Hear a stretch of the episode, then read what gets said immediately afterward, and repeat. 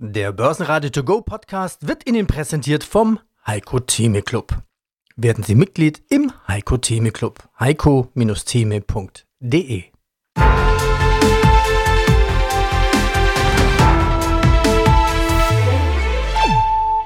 Börsenradio Network AG Marktbericht Aus dem Börsenradiostudio grüßt Sie Peter Heinrich. Mein Kollege Andreas Groß ist heute auf der Eurofinance Week. Heute ist Donnerstag, 16. November 2023. Siemens hält den DAX über Wasser. Der DAX schließt den Handelstag mit einem leichten Plus von 0,2% bei 15.787 Punkte ab. Und das Ganze wurde hauptsächlich durch Siemens erreicht. Der Eurostox 50 verliert indes leicht um 0,3% auf 4.303 Punkte. Der ATX in Wien als TR verliert 0,7% und landet bei 7.123 Punkte.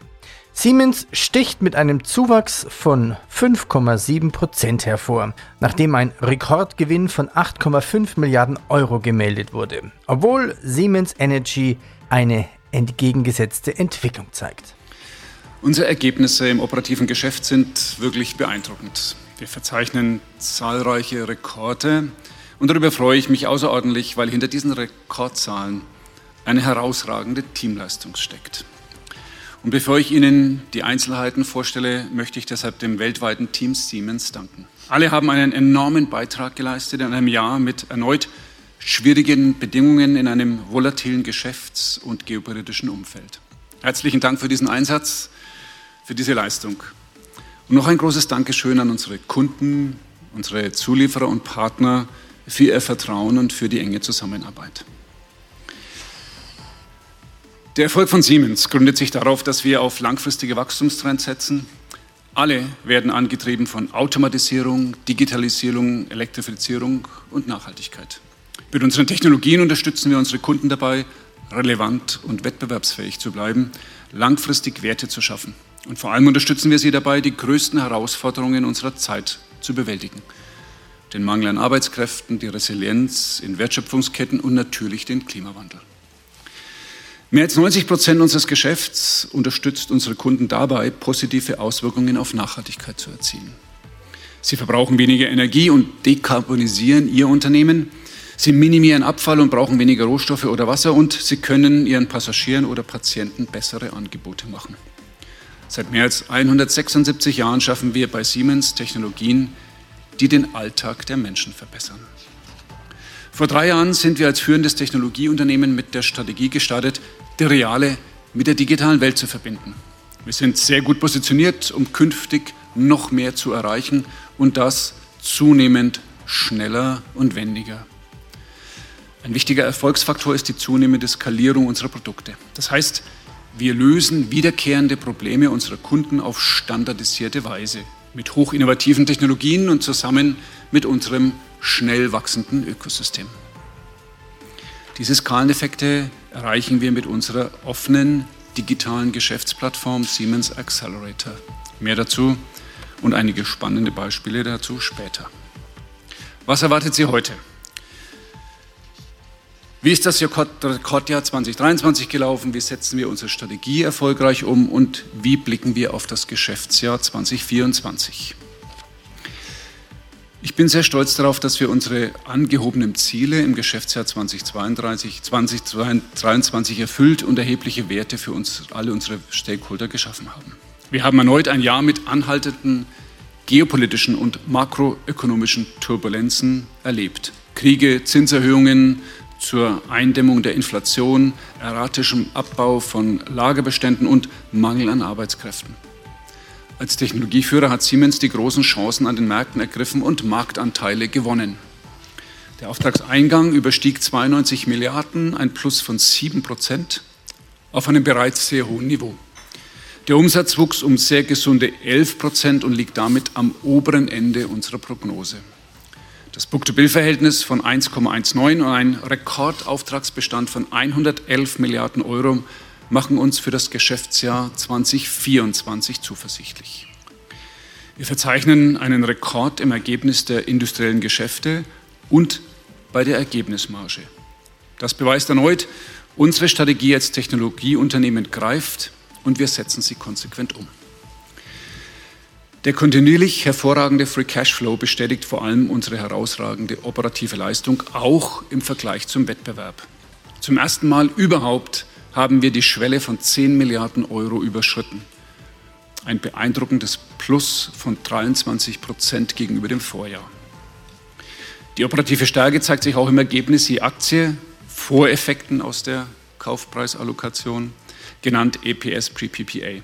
Ohne den Effekt von Siemens Energy liegt dieser Wert bei 9,93 Euro, leicht über dem aktualisierten Prognosebereich. Das unverwässerte Ergebnis je Aktie hat sich gegenüber dem Vorjahr mehr als verdoppelt und überschritt erstmals die Marke von 10 Euro. Zum nächsten Rekord. Das Ergebnis im industriellen Geschäft betrug 11,4 Milliarden, ein Wachstum von 11 Prozent gegenüber dem Vorjahr. Die Ergebnismarge des industriellen Geschäfts hat sich nochmals verbessert auf 15,4 Prozent. Alle drei Geschäfte haben ihre Umsatzprognose erfüllt und im Falle von Mobility übertroffen, mit einem starken Abschluss im vierten Quartal. Digital Industries wuchs vergleichbar um 15 Prozent. Das ist das dritte Jahr in Folge mit zweistelligem Wachstum. Die Ergebnismarge erreichte 22,6 Prozent, einen Rekordwert. Smart Infrastructure wuchs mit 15 Prozent. Die Ergebnismarge erreichte 15,4 Prozent, ebenfalls ein Rekordwert und liegt am oberen Ende der diesjährigen Prognose. Das ist eine stetige Verbesserung. Zwölf aufeinanderfolgende Quartale mit einer Margensteigerung gegenüber dem Vorjahr. Und wir erwarten hier noch mehr. Mobility beschleunigte das Wachstum bei Umsatz mit einem Plus von 15 Prozent, deutlich über dem prognostizierten Niveau.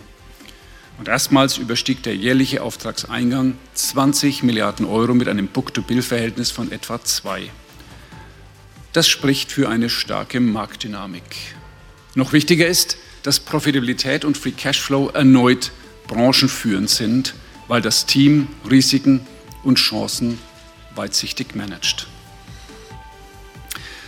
Zu den Highlights des vierten Quartals. Das Book-to-Bill-Verhältnis erreichte 1,02 aus heutiger Sicht gehen wir davon aus, dass unsere Aufträge im Automatisierungsgeschäft im vierten Quartal die Talsohle erreicht haben. Insgesamt betrug das Umsatzwachstum 10 Prozent und das beim höchsten Umsatzniveau, das wir jemals in einem Quartal gesehen haben, und zwar bei allen vier industriellen Geschäften. Ich bin besonders stolz auf das Team von Digital Industries Software mit einem Umsatzwachstum von 30 Prozent. Auch das Elektrifizierungsgeschäft von Smart Infrastructure zeigte erneut große Wettbewerbsstärke. Es wuchs um 25 Prozent mit anhaltendem Momentum bei Stromverteilung und Rechenzentren. Aber was wirklich zählt, ist wertsteigendes Wachstum. Und wir sind enorm umsetzungsstark. 3,4 Milliarden Euro Ergebnis im industriellen Geschäft. So gut war Siemens noch nie in einem Quartal. 4,6 Milliarden Euro Free Cashflow all in. Das ist ein besonderes Highlight. Wagen wir eine Marktanalyse des Tages. An der Börse herrscht weiterhin Optimismus. Der DAX erreichte an vier aufeinanderfolgenden Tagen nun neue Höchstwerte. Trotzdem bleiben viele Anleger skeptisch. Die Jahresendrallye könnte sich fortsetzen und selbst die vorsichtigsten Investoren mitreisen. Interessant ist, dass die Suchaktivität nach den Börsen-Highflyern aus früheren Boomphasen aktuell auf einem Tiefpunkt ist. Das ist ein Indikator dafür, dass wir noch nicht am Höhepunkt des Marktes angekommen sind.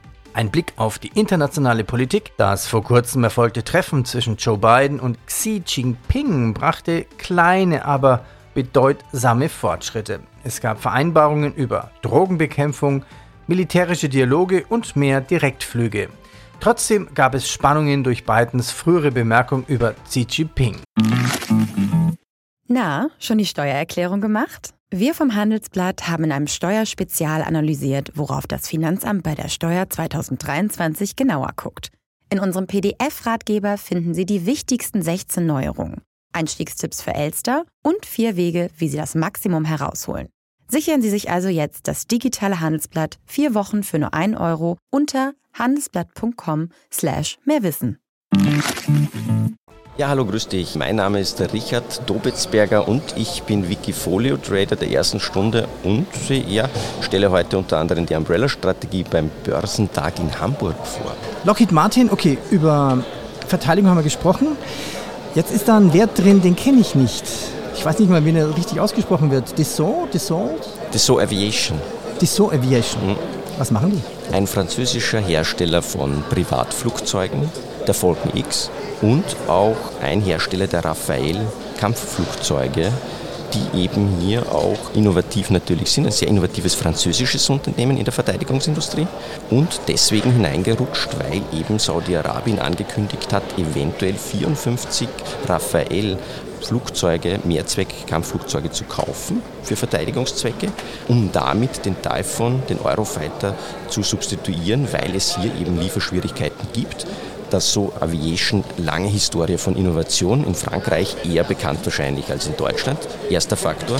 Zweiter Faktor bei diesem Unternehmen. Es ist so, dass hier natürlich ein, eine Marktkapitalisierung, eine relativ niedrige Marktkapitalisierung aktuell vorhanden ist und dieser Auftrag, wenn der denn zustande kommen könnte, ja, zu einer kleinen Kursexplosion führen könnte, aus meiner Meinung. Und die Charttechnik die zeigt auch hier ein mögliches Ausbruchsszenario, deswegen in der Umbrella-Strategie vorhanden und deswegen auch für mich ganz klar, dass dieses Unternehmen dabei sein muss.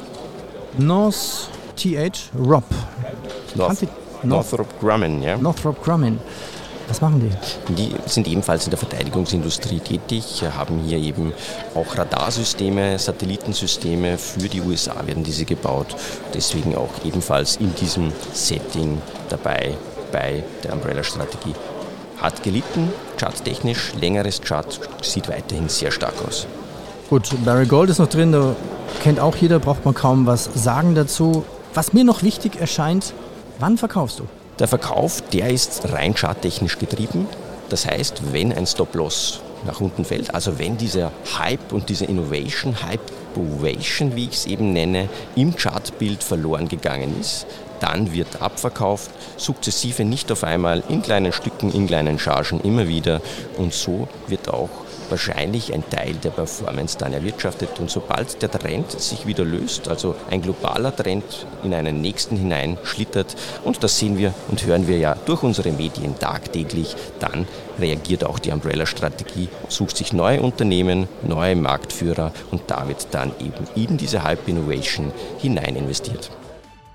Walmart. Trotz Umsatz- und Gewinnwachstums verfehlte Walmart die hohe Markterwartungen was zu Verunsicherung unter Investoren führte. Besondere Sorgen bereitet die vorsichtige Prognose zum wichtigen Weihnachtsgeschäft. Cisco, der Netzwerkausrüster Cisco, meldet schwächere Ergebnisse, was zu einem deutlichen Kursrückgang führte.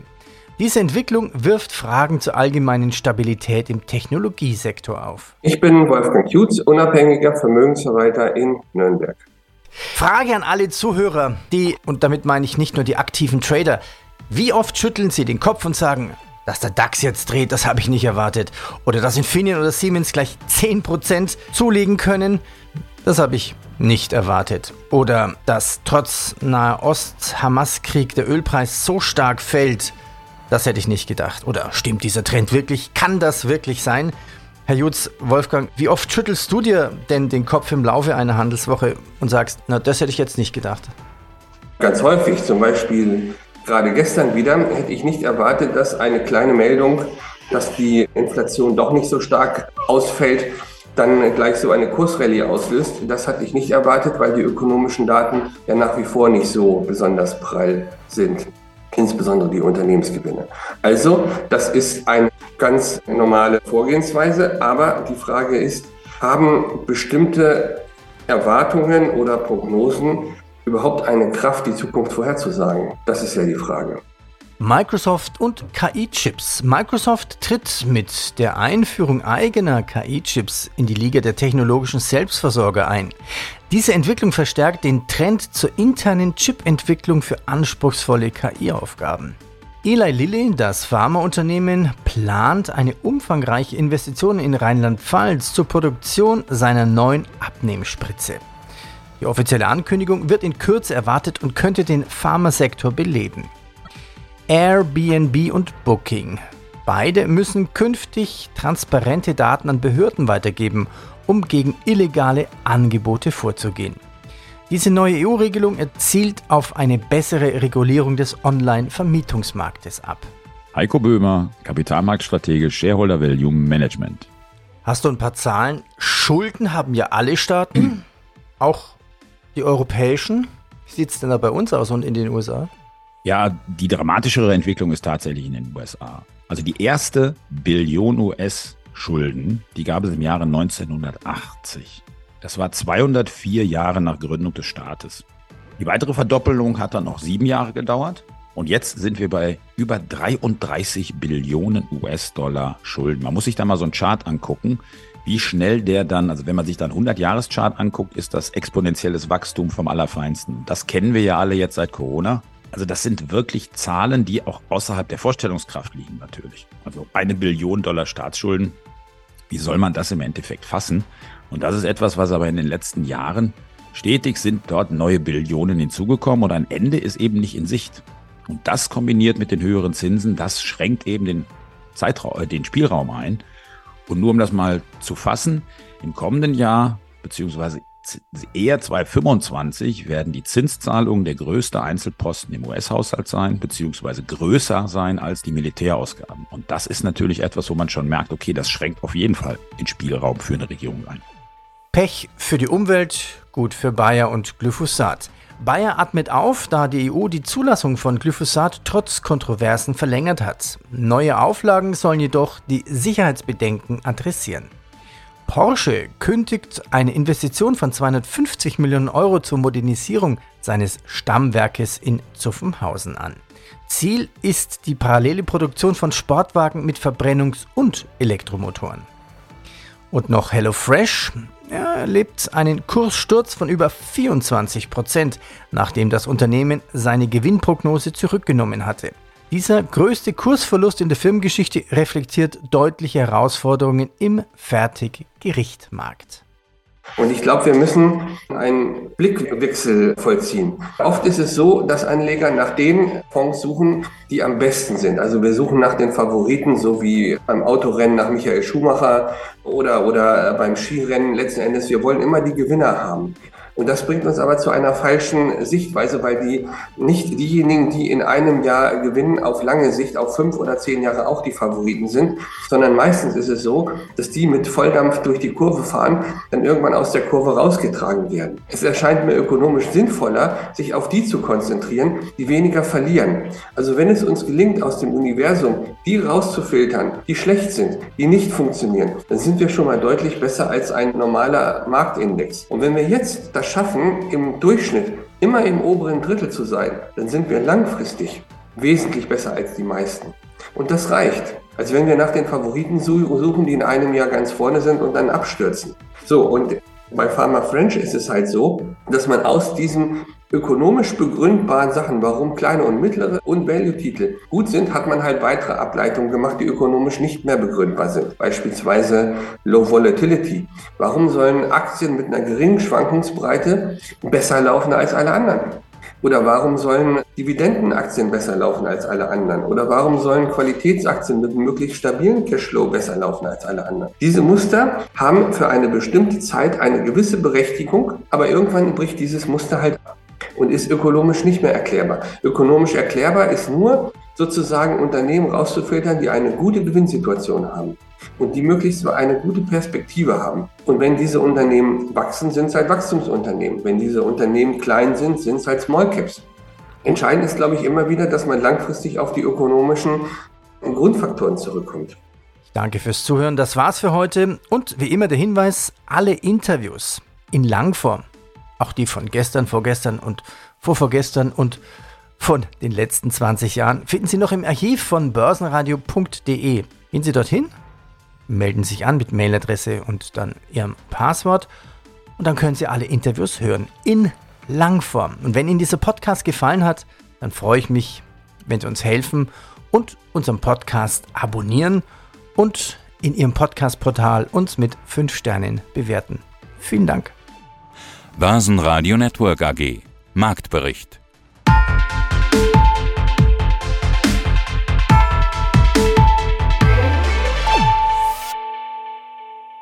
Das Börsenradio Nummer 1. Börsenradio Network AG. Der Börsenradio To Go Podcast wurde Ihnen präsentiert vom Heiko Theme Club.